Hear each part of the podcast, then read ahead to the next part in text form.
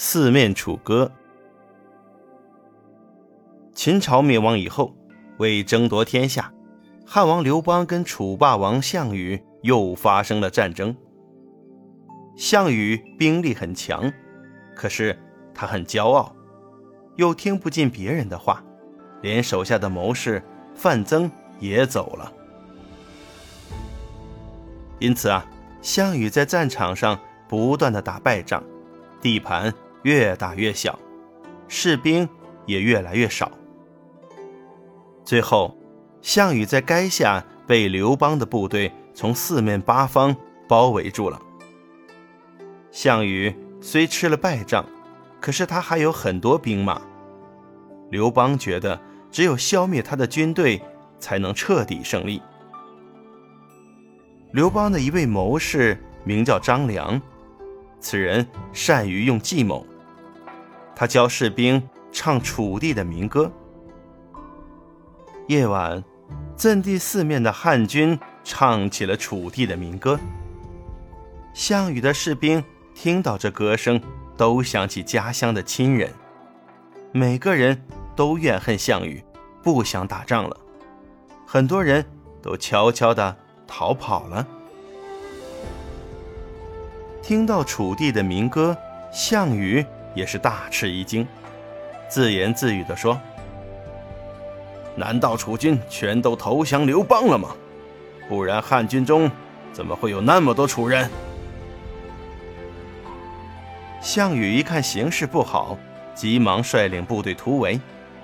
这时他身边只剩下八百多人了，项羽自己也灰心丧气了。天明以后，汉军进攻，项羽率领部下突围。项羽冲出重围，渡过淮水以后，身边仅剩下一百多骑兵相随。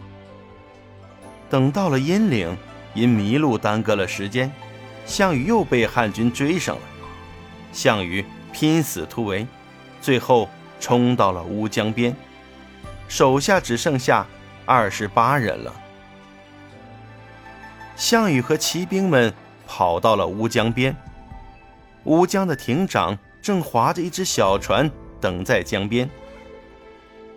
乌江的亭长见到项羽过来，就对他说：“您赶紧上船到江东去吧，江东地方虽然小，也有一千多里土地，几十万人口，你还可以在那里称王啊。”